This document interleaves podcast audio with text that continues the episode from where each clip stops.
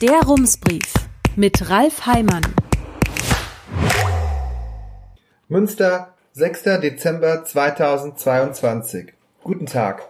In einer Ankündigung von zwei Podiumsdiskussionen stellte die Uni Münster vor ein paar Tagen die Frage, sollte die Universität Münster sich umbenennen?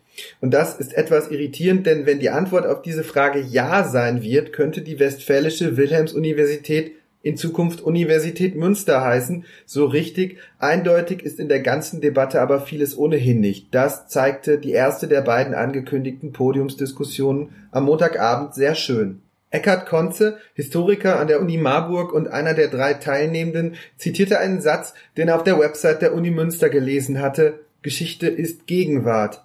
Das müsse der Ausgangspunkt der Debatte sein, befand er. Geschichtsbilder und die Vorstellung von Geschichte änderten sich. Deswegen sei es für ihn auch keine große Überraschung, dass die Uni Münster sich immer wieder mit ihrem Namensgeber auseinandersetze. Zuletzt hatte sie das Ende der 90er Jahre getan. Damals entschied man sich für Wilhelm, wie auch Anfang der 1950er Jahre, als die Universität sieben Jahre lang Universität Münster geheißen hatte. Schließlich nahm sie den alten Namen wieder an. Warum genau, lasse sich anhand der vorliegenden Quellen nicht mehr genau nachvollziehen, sagte Eckhard Konze. In der Debatte fast 50 Jahre später sei das Hauptargument für Wilhelm die Tradition gewesen, sagte Eckhard Kluth, Kustos der Uni Münster und am Montagabend Moderator. Heute könnte am Ende ein anderes Ergebnis stehen. In der Bewertung spielt dabei nicht nur Wilhelm eine Rolle, sondern auch die Zeit, in der er lebte. Das machte die Debatte deutlich. Hedwig Richter, Historikerin von der Universität der Bundeswehr in München, warb für ein differenziertes Bild und einen Blick auf den größeren Kontext. Die Vorstellung von der dunklen Kaiserzeit, dem Pickelhaubenstaat, vom Neoabsolutismus, das sei in der Öffentlichkeit sehr präsent, aber in der Forschung längst überwunden, sagte sie. Die Kaiserzeit sei eine Zeit der Aufbrüche gewesen, in der Kunst und auch gesellschaftlich, die Sozialdemokratie sei entstanden, der Sozialstaat habe hier seinen Ursprung, es sei auch ein demokratischer Aufbruch gewesen.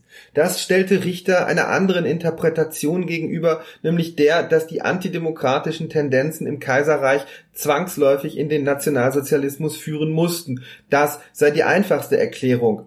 Richter fasste sie in dem Satz zusammen, es gab diese merkwürdigen Deutschen, die schon immer anders waren, vor allem im Kaiserreich. Man müsse sehen, diese Erklärung habe eine Funktion. Sie entlaste den Westen, auch Nazis hätten diese Erzählung später verwendet im Sinne von ich war ja Deutscher, was sollte ich tun? Hier sind sich allerdings auch die Fachleute nicht ganz einig.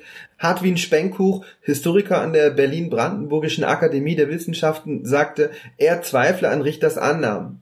Ich sehe das nicht so, dass der Pickelhaubenstaat in der Öffentlichkeit präsent wäre, dass die Forschung belegt habe, dass das Kaiserreich auf dem Weg zur Demokratie gewesen sei, so Spenkuch. Er glaube, hier werde ein Popanz aufgebaut, das dunkle Kaiserreich, um ihn dann zu zerstören. Man müsse einen Faktencheck machen, aber das könne die Runde nicht leisten. Um die Frage zu beantworten, ob die Westfälische Wilhelms-Universität ihren Namen behalten sollte, wird das wahrscheinlich auch gar nicht so wichtig sein. Vor zwei Wochen, kurz nach Beginn der Fußball-Weltmeisterschaft, kursierten im Netz alte Ausschnitte mit Zitaten von deutschen Fußballnationalspielern, die im Jahr 1978 zur Fußball-Weltmeisterschaft nach Argentinien gefahren waren, damals noch eine Militärdiktatur. Der Nationalspieler Klaus Fischer hatte damals gesagt, Militär stört mich nicht, ich hoffe, wir kommen weit. Fischers Kollege Manfred Kals sagte laut der Frankfurter Allgemeinen Zeitung, nein, belastend tut mich das nicht, dass dort gefoltert wird.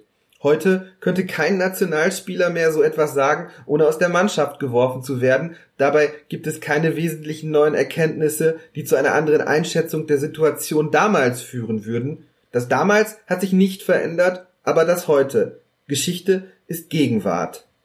Und nun ein Sprung zu Münsters Verkehrspolitik. Vor einigen Wochen hat der Fahrradhändler Peter Hürter aus Münster der Wochenzeitung Die Zeit gesagt, dass Fahrräder gerade sehr günstig sind. Das ist ungewöhnlich, sonst fällt einem nur wenig ein, das im Moment günstig ist, mal abgesehen von Fanutensilien der deutschen Fußballnationalmannschaft. Das Phänomen mit den Fahrrädern erklärt Hürter so. In der Corona-Zeit waren Räder und Ersatzteile knapp. Wenn Hürter ein Drittel mehr Gangschaltungen bestellte als im Vorjahr, bekam er trotzdem nur 85 Prozent der Ware. Also bestellte er im Jahr darauf die Hälfte mehr. So machten es viele Fahrradgeschäfte und jetzt trudelt die Ware langsam ein. Ware, mit der überhaupt niemand mehr gerechnet hatte. Im Ergebnis führt das zu vollen Lagern und fallenden Preisen. Das könnte ein Anreiz sein, sich ein neues Fahrrad zu kaufen, aber es ist noch kein Anreiz, mit dem Fahrrad zu fahren, statt mit dem Bus oder dem Auto. Wie das gelingen kann, ist die große Frage in der Verkehrspolitik. Vor einer Woche hatte ich darüber geschrieben, dass alles, was sich bislang bewegt oder was die Stadt bislang beschlossen hat, so gut wie keine Auswirkungen auf das Klima hat. Und hier wäre es natürlich gut, wenn das passiert, was die Fahrradläden erleben. Plötzlich trudelt all das ein, was man bestellt hatte, dann käme man etwas schneller voran. Dann läge plötzlich ein Dokument mit dem Titel Masterplan Mobilität 2035 Plus auf dem Tisch, in dem man nachlesen könnte, was alles zu tun ist. Dann würde man auf dem Weg nach Telchte sehen, oh, eine fertige Veloroute. Und dann könnte man mit dem Bus hier und da einfach am stehenden Verkehr vorbeifahren. Aber all diese Papiere, auf denen das erstmal stehen müsste, stecken anscheinend im Stau. Die Verantwortung trägt zum einen das Rathausbündnis aus Grünen, SPD und Volt, das vor zwei Jahren im Koalitionsvertrag so vieles angekündigt hatte, und einiges könnte sicher schneller gehen. Aber Lokalpolitik bedeutet, Menschen kümmern sich nach Feierabend darum, dass Entscheidungen getroffen werden.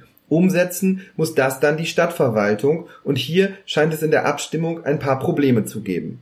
In der Verwaltung sitzen Fachleute, die sich auskennen mit dem, was sie da machen, und dann kommen die Grünen daher und wollen die Vorschläge an allen möglichen Stellen geändert haben. Hier ein Detail, hier noch eine kritische Anmerkung, das kannte man aus der CDU-Zeit so nicht.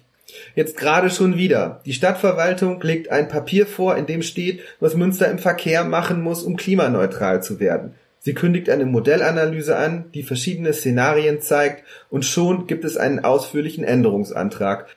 Das Bündnis wünscht sich mehr Differenzierung. Das Szenario, mit dem es gelingt, klimaneutral zu werden, soll auch zeigen, welche Auswirkungen ein 49 sowie ein 25-Euro-Ticket haben könnte und das für mehrere mögliche Fälle.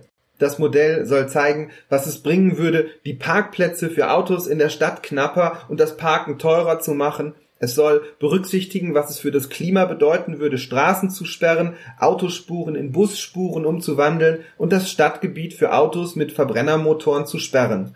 Außerdem soll zu erkennen sein, wie sinnvoll es wäre, dem Rad-, Fuß- und Busverkehr an den Ampeln Vorrang zu gewähren. Dazu soll die Stadtverwaltung die Ergebnisse so aufbereiten, dass sichtbar wird, welchen Nutzen jede einzelne Maßnahme hat und wie groß die Gesamtwirkung ist, und im Gutachten soll stehen, wo seine Grenzen sind. Klingt ein bisschen, als hätte die Chefin dem Azubi den Entwurf noch einmal mit Rotstift korrigiert auf den Schreibtisch gelegt. Bitte auch an dies denken und an das natürlich, vor allem aber das hier nicht vergessen. Möglicherweise kommt das so in der Stadtverwaltung auch an. Aber warum die ganzen Korrekturen, Ergänzungen und Bitten, es anders zu machen? Man muss davon ausgehen, dass das alles nicht einfach nur Schikane ist. Es geht hier vor allem um politische Entscheidungen. Und ein Grund dafür, dass man früher mit weniger Änderungswünschen auskam, könnte sein, dass die Stadtverwaltung CDU geführt ist und eigene politische Vorstellungen hat. In den vergangenen zwei Jahren ist dieser Eindruck an mehreren Stellen entstanden. Als Stadtbaurat Robin Densdorf am Aasee eine spektakuläre Fahrradbrücke bauen wollte, einen Flyover, machte die Politik deutlich, wir wollen diese Brücke nicht. Die Stadtverwaltung bekam die Aufgabe auszuarbeiten, wie man das Verkehrsproblem an dieser Stelle anders lösen könnte. So entstanden acht Vorschläge, von denen nur zwei in Frage kamen. Sie waren praktisch identisch, bis auf ein kleines Detail. Nummer acht war Nummer sieben mit Flyover. Das Rathausbündnis war mit keinem der Vorschläge zufrieden, denn, so fand man, sie machten vor allem dem Autoverkehr alles recht. Das Papier ging zurück an die Stadtverwaltung, seitdem hat man davon nichts mehr gehört. Vorschlag 8 hat sich inzwischen erledigt, das Bündnis hat das Geld für den Flyover gestrichen. Auch der Masterplan Mobilität 2035 Plus, das goldene Buch der Verkehrspolitik, sollte schon lange fertig sein, Ende des vergangenen Jahres. Doch es gab Probleme mit dem Büro, das den Auftrag bekommen hatte. Man suchte ein neues. Als das dann ein Zwischenergebnis vorstellte, saßen Verkehrsfachleute in einer Runde und sollten auf Zettelchen ihre Vorschläge schreiben. Man war sich einig, so kommen wir hier nicht weiter. Hatte die Verwaltung denn mit der Politik gar nicht gesprochen? Anscheinend nicht so, wie man sich das gewünscht hätte. Wenn man sich im Bündnis umhört, heißt es, man habe das Gefühl, die Stadtverwaltung koche ihr eigenes Süppchen. Es ist die Rede von einer jahrelangen Blockade und einer mutlosen Verwaltung. In Berlin ist der Richtungsstreit in der Verkehrspolitik nach einem Bericht des Nachrichtenmagazins Der Spiegel öffentlich geworden. Im Koalitionsvertrag hatte man sich darauf geeinigt, dass erheblich mehr in die Schiene als in die Straße investiert werden soll. Bundesverkehrsminister Volker Wissing von der FDP will aber nicht nur Bahnstrecken bauen, sondern auch Autobahnen. Das gefällt vor allem den Grünen nicht, die den Koalitionsvertrag anders verstehen. In Münster ist es in der Vergangenheit zuletzt so gelaufen. Die Stadtverwaltung schlägt vor, Straßen auszubauen, das Bündnis schlägt den Fachleuten auf die Finger und schließlich geht es doch anders. Als die damals noch schwarz-grüne Rathauskoalition vor Jahren beschloss, die Bundesstraße 54 nicht mehr am Aasee vorbeizuführen, sondern über den Ring, kam die Verwaltung zu der Einschätzung, der Koldering muss vierspurig werden. Das neue Bündnis machte durch diesen Plan vor knapp zwei Jahren einen Strich. Mittlerweile kommen auch die Verkehrsfachleute aus dem Stadthaus zu der Einschätzung, dass zwei Spuren an dieser Stelle völlig ausreichen. Vor knapp zwei Jahren hatte das Bündnis im Verkehrsausschuss auch deutlich gemacht, dass es die Autobahnspinne an der Weseler Straße zwar gerne umbauen würde, damit die Busse dort nicht ausgebremst werden, aber nicht um den Preis neuer Spuren für Autos. Im neuen Verwaltungspapier, das knapp zwei Jahre lang reifte und Mitte November erschien, schlägt die Verwaltung drei neue Abbiegespuren für Autos und zwei neue Busspuren vor, dazu eine Sparvariante. Wenn man auf etwas verzichten wolle, dann am besten auf eine der Abbiegespuren für Autos und beide Busspuren. So steht es in dem Papier. In der gleichen Verkehrsausschusssitzung beschloss das Bündnis nicht nur 100 Autoparkplätze in der Stadt mit 1000 Fahrradbügeln auszustatten, wie die Stadtverwaltung es vorgeschlagen hatte, sondern 300 Parkplätze mit 3000 Bügeln. Laut einer öffentlichen Karte stehen inzwischen auf etwa 35 Parkplätzen Bügel. Wenn die Karte aktuell ist und es im gleichen Tempo weitergeht, wäre man in knapp neun Jahren fertig. Den Plänen nach wäre die Stadt dann schon seit zwei Jahren klimaneutral. Aber ist das wirklich wahrscheinlich?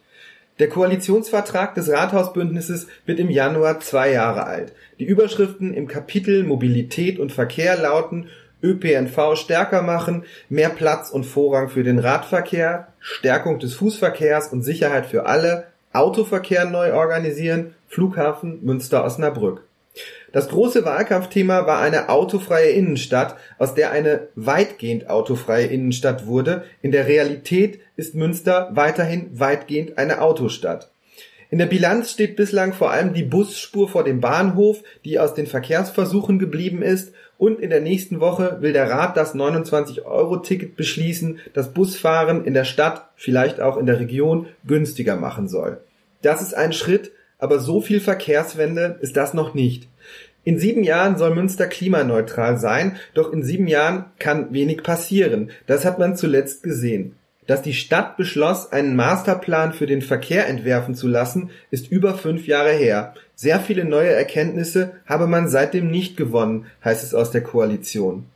Aber ein bisschen tut sich doch was. Als das Bündnis das 29-Euro-Ticket ankündigte, hieß es, man werde die Kosten querfinanzieren, über die Autos. Anwohnerparkausweise sollen mehr kosten als bisher, und das wäre wieder ein Punkt, an dem die Verwaltung auf die Bremse treten könnte.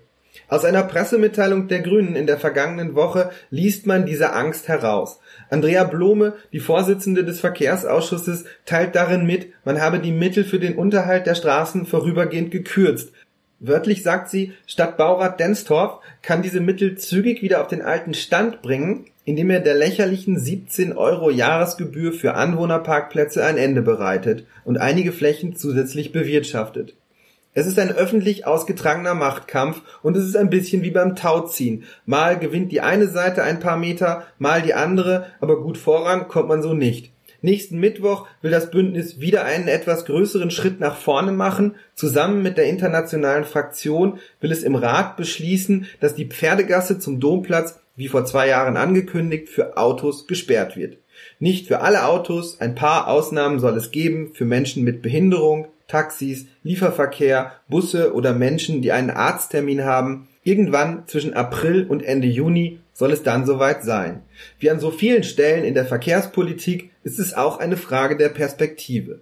Die einen sehen in der Ankündigung eine Sperrung für Fahrzeuge, in der Begründung im Ratsantrag steht, man müsse den Domplatz den Menschen zurückgeben. Herzliche Grüße, Ralf Heimann. Rums, neuer Journalismus für Münster. Jetzt abonnieren. rums.ms